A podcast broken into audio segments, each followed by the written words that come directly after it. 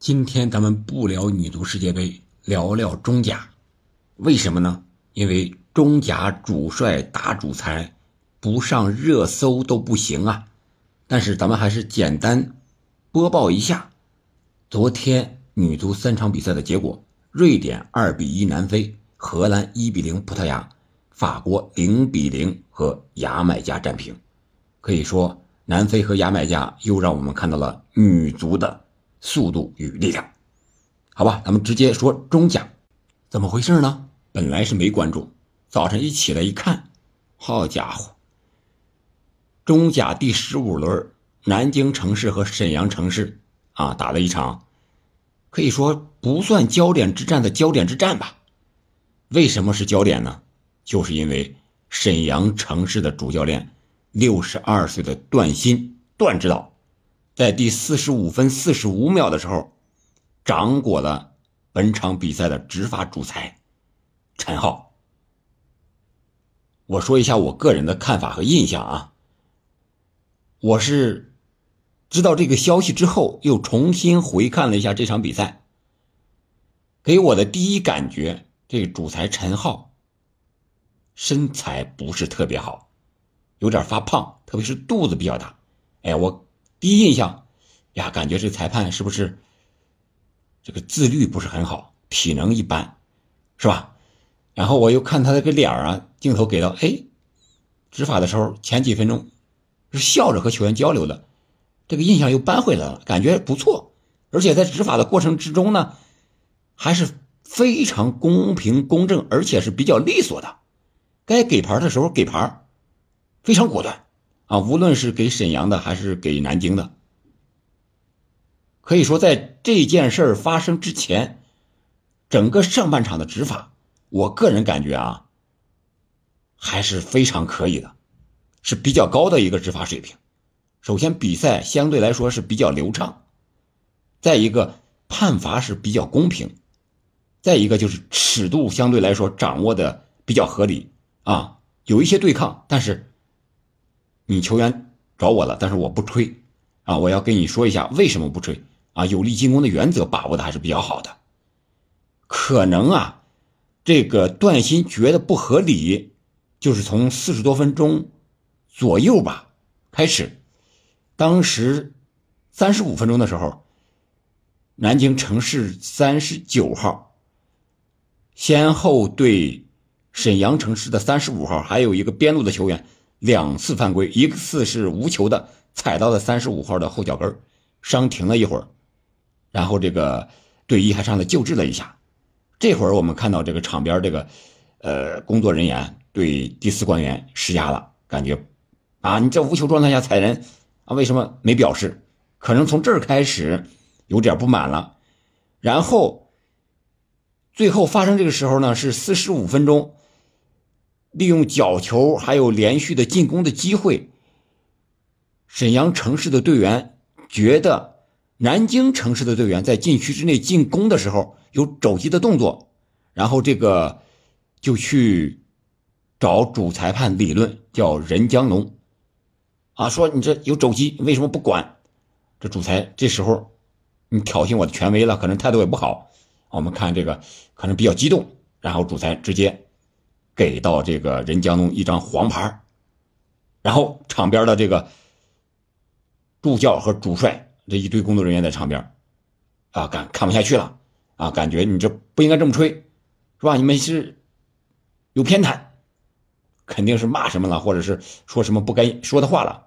然后这主裁跑过来，直接给了一个黄牌，给了一个助理教练。然后那个站在右边第一个的是段鑫段指导。过来之后，就去扒拉这个主裁的牌主裁把手放下，可能把黄牌是打掉了还是装到兜里了，我没看清。然后就是掏红牌，要给这个段鑫段指导。结果段鑫是抢那么一下，然后啪掌掴了一下，一巴掌拍到这个段鑫的脸上了。这个可能也是让人没有想到的。这么看。之前的什么韦世豪对马宁啊，这都是小儿科了，对吧？你只是骂嘛，只是鼓掌嘛，这直接上去就掌果了。随后啊，这个段鑫还因为是高血压犯了，躺在地上，救护车还过来了，啊，但是呢，呃，这个挨了巴掌的陈浩还是恢复了比赛，然后下半场也把这个比赛吹完了，总体看还是比较敬业。但是，就是他罚下段鑫之后，又重新开场这段时间，又发生了一些争执，是吧？比如说，这个南沈阳城市的队员对南京城市的这个二十八号叫梅西保利。啊，有犯规啊，发小球的时候，反正是，就是比较乱了。最后就是，啊，因为这个事儿出了之后，最终比分沈阳城市是零比四落后，继续在保级区挣扎吧，排在第十三，就是这么一个情况。这一下子让我想到了中国足协好多好多的事情啊，中国足球好多好多事情。前段时间是吧，韦世豪的骂裁判被红牌执法，然后追加处罚。再往前，当年的河南的外援多拉多对马宁在场上直接在背后直接一个冲撞，好像是最后是停赛十二个月，罚了二十万。再早之前的就是山东泰山的主帅应该是库卡，在楼道里边据说是和助理裁判有点互殴那种嫌疑，反正自己这个眼角也受伤了，停赛了七个月。啊，这是。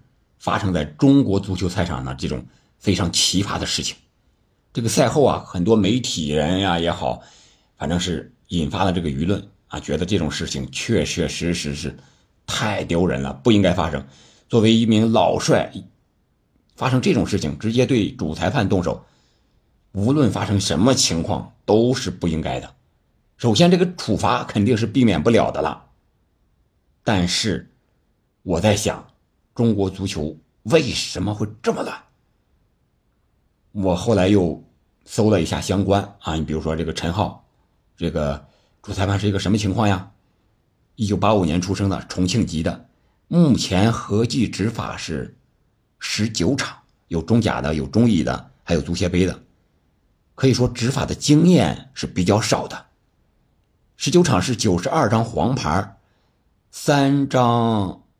三次两黄变一红，还有两次直红，可能就是这两次了。而且前面还有一个不好的消息，对他就是二零一七年八月二十日中甲预备队比赛，梅州客家和杭州绿城的比赛，只踢了五十五分钟就草草结束。为什么？这个你能想到吗？因为主裁判陈浩着急去赶飞机。但是这种事情不是头一次发生，因为在二零一四年的时候，武汉卓尔与深圳红钻的中甲预备队的比赛踢了七十分钟，也是草草结束。为什么？原因一样，主裁判去赶飞机。你能想到吗？让我更悲愤的是，是中国的足球会是这样积重难返呀。你可以想象一下，中甲预备的比赛，这主裁判说停就停了。后来我又查了一下国际足联这个足球比赛规则，关于终止比赛的一些规定，有吗？有你说裁判去赶飞机可以吹停比赛的吗？没有。终止比赛的规定有一是严重的球迷骚乱，威胁到人身安全了。再一个就是天灾，比如说下狂风暴雨，有雷电了，有雷击了；再一个是恐怖袭击了；再一个球员互殴了，在场上控制不住了；再一个是红牌罚的一个队少于七人了，这是规定吧？还有可能就是主裁判根据场上的情况适时的终止比赛。我想，这赶飞机肯定不是这个情况之一吧？可以想象，中国足球。有多么的不扎实，可能是中甲、中超、中乙这种职业比赛没有办法，不得不吹，不得不把这个比赛完成。你看剩下的比赛，中甲预备队的比赛怎么就说停就停呢？当成的小儿科。你想想我们青年队的水平能有多高？现在我算看到这种问题的根源所在了。所以我说，中国足球积重难返呀。不是现在反腐就能反起来的，不是我们抓裁判，是吧？这个谭海和戚军刚刚被查，现在裁判屡屡成为焦点，不光是中超的顶级的、中甲的、中乙的，乃至中冠的啊！我前段时间也说过，中冠的啊，这个裁判都有球员上去辱骂裁判的，就差打了。这动手近些年还是头一回，而且是主帅呀。再加上我刚才讲的这个主裁赶飞机吹停比赛，这个我确实想象不到会是这种情况。还说什么呢？还有什么好说的呢？中国足球已经到了这种程度了，我们还期望着？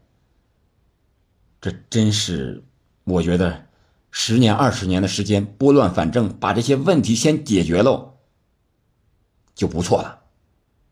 怎么解决？请外籍裁判来吧。有的说裁判现在是是限制中国足球最大的一个原因，一个因素，真的是这样吗？我觉得不止如此吧。主裁判他能起到多大的作用？他的背后是什么？对不对？我觉得还要深挖背后的原因啊。对主裁不信任，是场上表现出来的。对足协、对中国足球的不信任，是所有人内心里没有表现出来的。我觉得这是更可怕的。